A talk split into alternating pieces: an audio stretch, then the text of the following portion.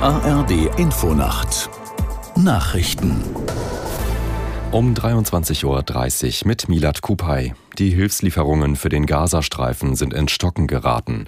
Zwar erreichten 17 Lkw mit dringend benötigten Gütern den Grenzposten Rafah auf ägyptischer Seite. Allerdings konnten sie die Grenze nicht passieren. Aus der Nachrichtenredaktion Jonas Valentin Weber.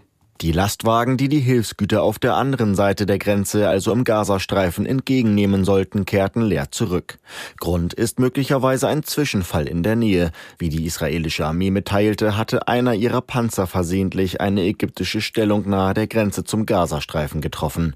Man bedauere den Vorfall und habe Untersuchungen eingeleitet, hieß es. Die israelische Luftwaffe hatte ihre Angriffe auf den Gazastreifen eigenen Angaben zufolge über das Wochenende noch einmal verstärkt und auch im Grenz Grenzgebiet Nordisraels zum Libanon lieferte sich die israelische Armee erneut Gefechte mit Kämpfern der Hisbollah.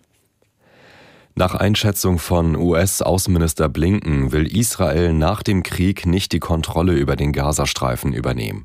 Dem Fernsehsender NBC sagte er, nach allem, was er von den Israelis gehört habe, hätten sie nicht die Absicht, Gaza selbst zu regieren. Allerdings betonte Blinken auch, es könne nach dem Krieg keine Rückkehr zum Status quo geben. In Dessau in Sachsen-Anhalt ist im Beisein von Bundeskanzler Scholz die neue Synagoge eingeweiht worden. Das ursprüngliche jüdische Gotteshaus hatten Nationalsozialisten 1938 in Brand gesteckt. Aus Dessau Dorin Jonas. Damit verfügt die jüdische Gemeinde von Dessau 85 Jahre nach der Pogromnacht wieder über ein eigenes Gotteshaus. Der Festakt war überschattet vom Terrorangriff der Hamas in Israel am 7. Oktober. Der israelische Botschafter Prosor sagte bei der Eröffnung, es sei der schlimmste Tag in der Geschichte Israels gewesen. Bundeskanzler Scholz betonte, die neue Synagoge zeige, jüdisches Leben sei und bleibe ein Teil Deutschlands. Der SPD-Politiker sicherte Israel Unterstützung im Kampf gegen die Hamas zu.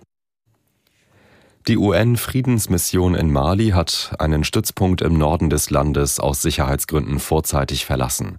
Der Abzug nahe der Stadt Tessalit sei unter extrem angespannten Sicherheitsbedingungen erfolgt, die gefährlich für das Personal gewesen sei, hieß es in einer Erklärung.